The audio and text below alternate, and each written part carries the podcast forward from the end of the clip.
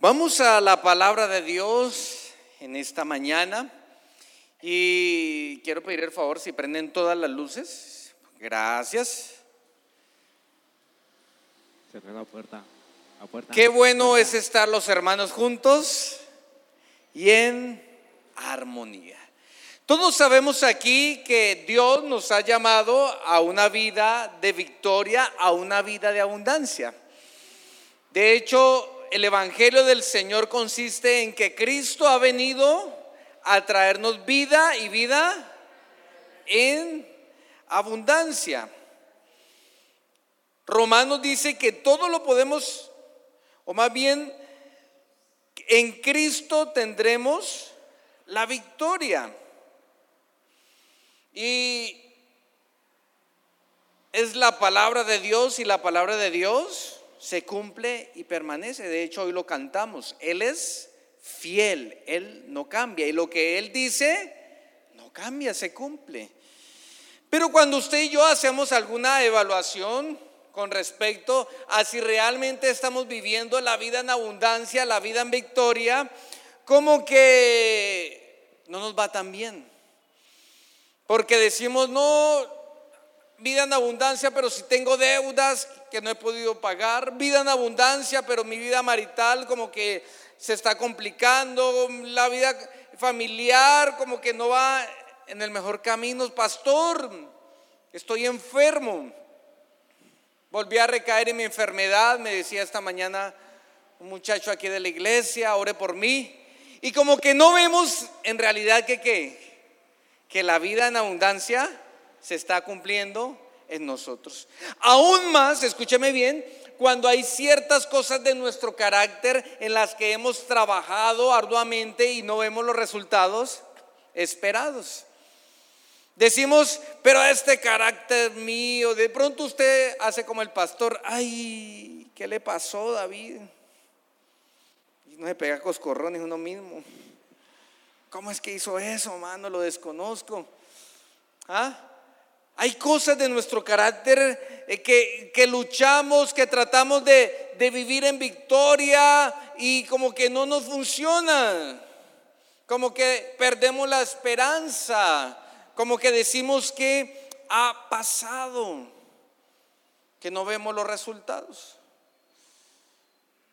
Y quiero que vaya la palabra de Dios en Hebreos capítulo 12, versículo 1. Porque frente a esa encrucijada, como que Dios promete que voy a vivir en victoria, la vida abundante.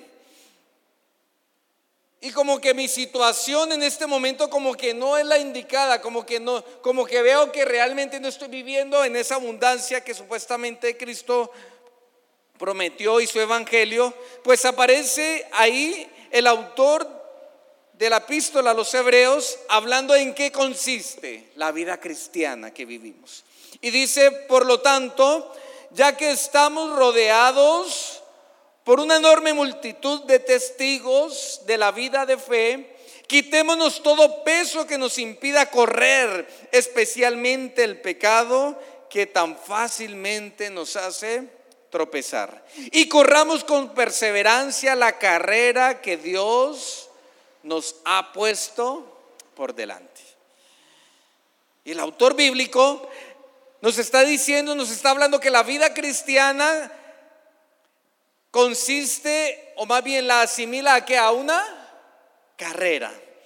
Hemos visto en las Olimpiadas o en cualquier campeonato las carreras de atletismo, 100 metros, desconozco el tema que sigue, creo que 200, 500, 1000 metros.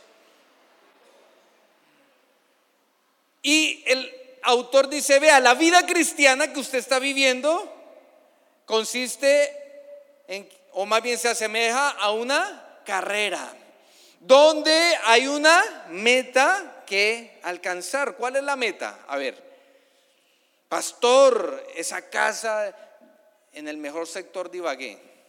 Pastor, eh, el viaje a Cancún, a Europa.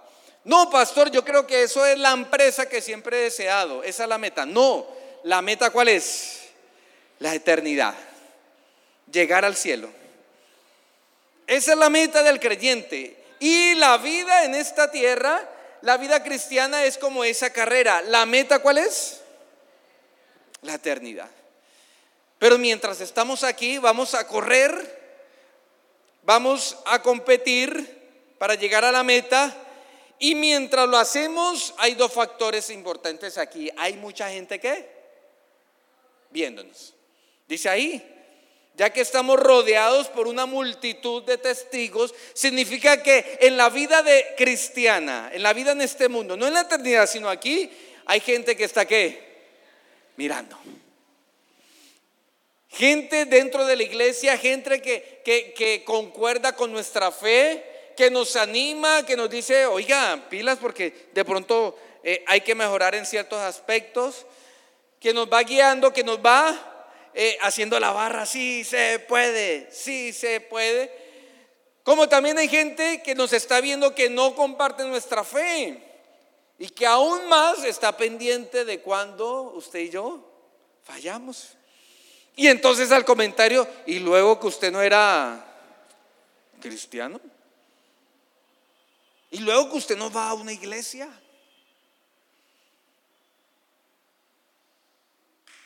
Y empiezan a qué? A acusarnos. Mientras esperamos que los hermanos de la fe nos apoyen, nos instruyan, nos restaure, nos ofrezcan su mano, de seguro los del mundo que también están al pendiente, ¿qué van a hacer? Nos van a acusar. Por eso es tan importante nuestro testimonio. Amén. ¿Se le dice amén a eso? Y ahí está el primer factor. Por el segundo factor que el autor dice acerca de esta carrera, la carrera hacia la vida eterna, la carrera de la fe, de la vida cristiana, dice que debemos quitarnos todo peso que nos impide correr, especialmente el pecado que tan fácilmente nos hace tropezar. Y si usted ha visto las carreras eh, eh, eh, deportivas, se da cuenta que los atletas usan vestimentas muy, muy livianas. ¿De acuerdo a qué? A la disciplina que están trabajando. Pero usted podría imaginarse algún atleta corriendo la carrera de los 100 metros con un bulto de papas encima. ¿Será que ganaría? ¿Será que la pasaría bien?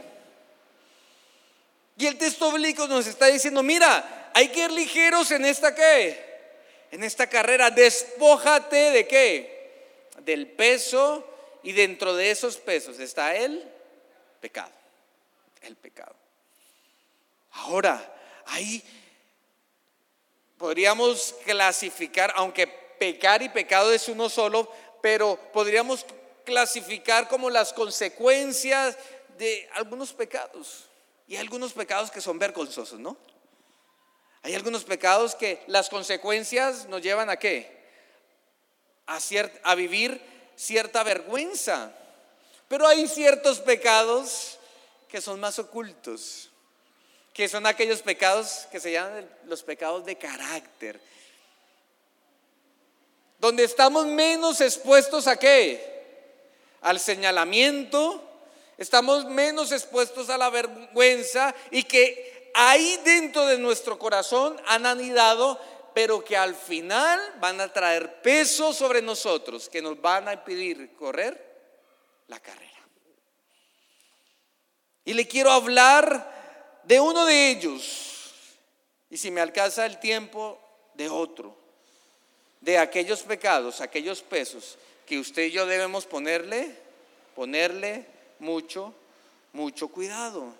El primero es, escúcheme bien, el primero es la queja. ¿Cuál es? La queja. La queja. ¿A cuánto nos gusta quejarnos?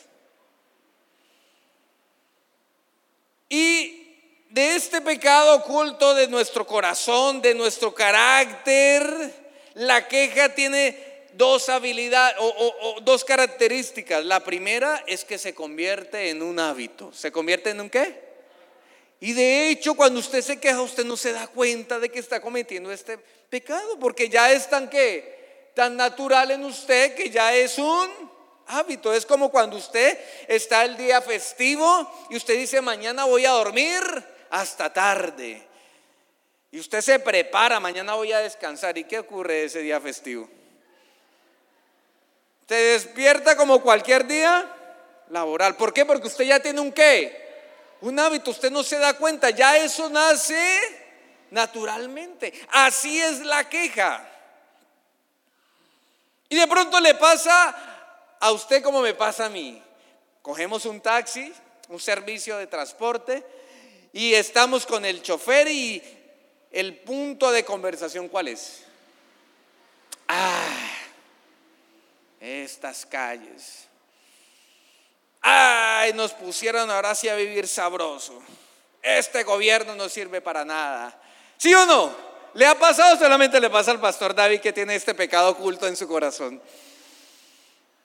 Llega usted, está en la cita de la EPS en el banco y se encuentra con alguien muy conversador y adivine cuál es el centro de la conversación. Ah, este banco, esta gente no le gusta trabajar, vea eso, esa fila y empieza la qué? La quejadera. Y como que lo disfrutáramos, ¿no? Porque se ha convertido en un hábito. Y la segunda característica tiene mucho que ver con esto. Y es que este tipo de pecado, este estorbo, este peso, es contagioso. ¿O no? Porque de hecho a usted le proponen ese tipo de conversación para quejarse y usted termina qué? Quejándose. La queja. Y quiero que vayamos a la Biblia, a un ejemplo bíblico que, que, concuerda y es, y es, la base para mi tesis, de que es, se convierte en un hábito, pero también es que contagioso. Números capítulo 11, Números capítulo 11 dice de la siguiente manera. Poco después el pueblo comenzó a quejarse. ¿Qué hacía el pueblo? Quejarse de las privaciones que enfrentaba. ¿De dónde nacen las quejas? Según el texto bíblico. De las privaciones. ¿Por qué se queja usted? No tengo plata. ¿Hay una qué? Privación. No tengo salud. Hay una privación. Y sigue el texto bíblico. Y el Señor oyó todo lo que decían porque después de la queja va muy ligada a la murmuración. Entonces el enojo del Señor se encendió contra ellos y envió un fuego que ardió entre ellos y destruyó a algunos en las afueras del campamento. ¿Cómo la ve? Y esto es uno de los textos bíblicos que es difícil de digerir. ¿Cómo así que un Dios que supuestamente es lleno de amor, de misericordia, aquí lo vemos como que un Dios destructor, castigador? ¿En la realidad? ¿Cuál realidad? Como la moneda que usted tiene en el bolsillo, tiene dos Y de seguro que si le falta una cara es una moneda falsa. Así es nuestro Dios. Dios también es un Dios que tiene dos caras. Y si le falta uno, sería un Dios falso. La cara del amor, de la misericordia, pero también la cara de su justicia. Y la justicia es darle a cada quien lo que corresponde. Y dice la palabra de Dios que la paga del pecado es la muerte. Y el texto bíblico pone en evidencia que a Dios le gusta, es permisivo con la queja y con la murmuración? Para nada. Ahora, versículo 4. Entonces la, perdón, la gentuza extranjera que viajaba con los israelitas comenzó a tener fuertes antojos por las cosas buenas de Egipto. Y el pueblo de Israel también comenzó a quejarse. Oh, si tuviéramos un poco de carne, exclamaban se les convirtió en un qué? Hábito. Habían visto la ira del Señor antes, el juicio de Dios. Pero ahora, en este caso, que había una escasez de comida, Deseaban carne, así como usted está en este momento deseando el almuercito, ese pernil que se va a comer ahorita, esas costillitas. Ellos también, ¿y qué hicieron? ¿Oraron a Dios? No, se quejaron porque en su corazón ya se había quedado, creado qué? Un hábito.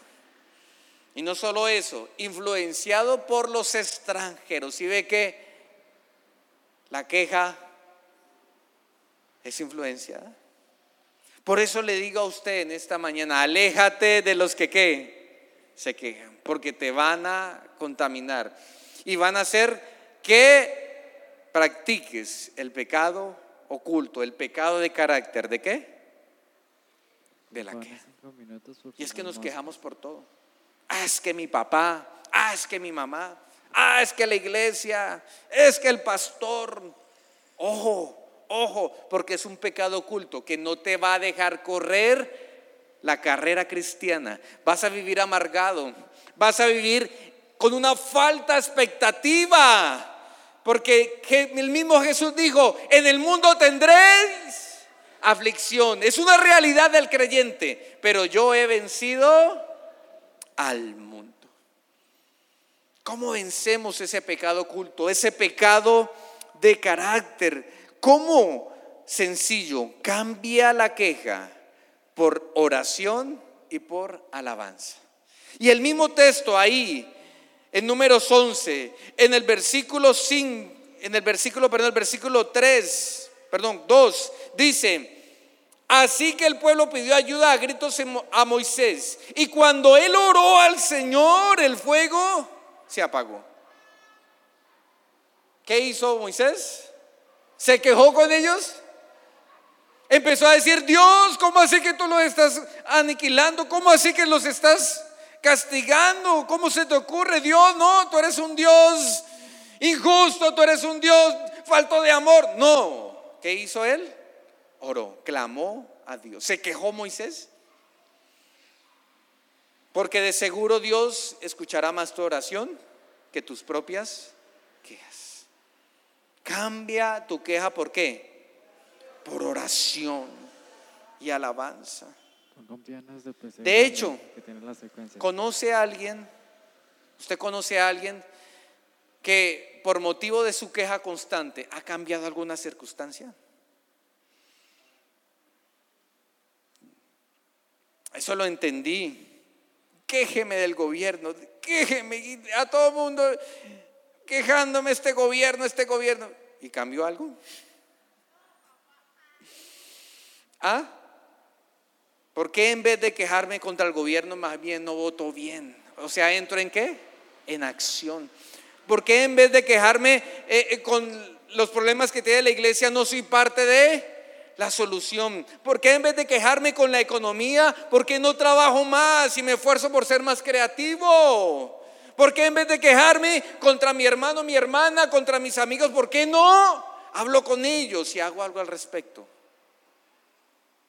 Cambia tu queja, ¿por qué? Por la acción de orar, pero también por alabanza.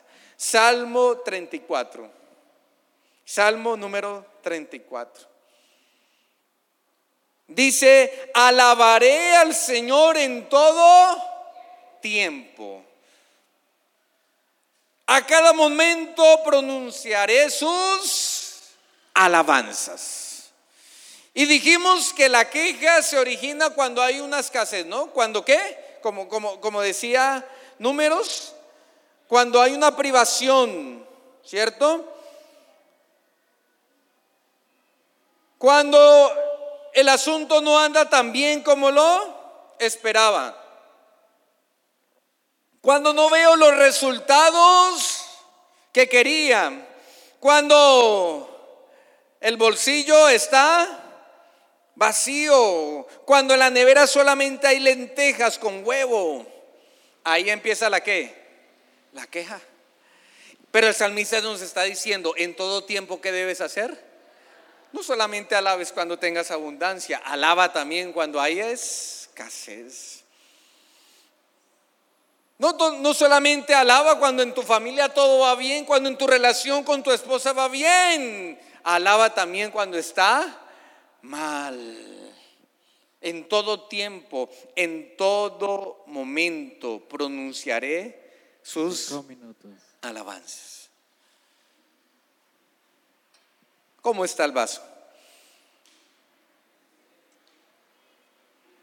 Si usted es uno que los dijo, pastor, está casi vacío, significa que de pronto usted necesita cambiar su queja por la alabanza. Pero si usted dijo, todavía hay agua, pastor. Vamos bien. Cambia tu manera de pensar frente a la queja, frente a la circunstancia. En vez de quejarte, alaba al Señor.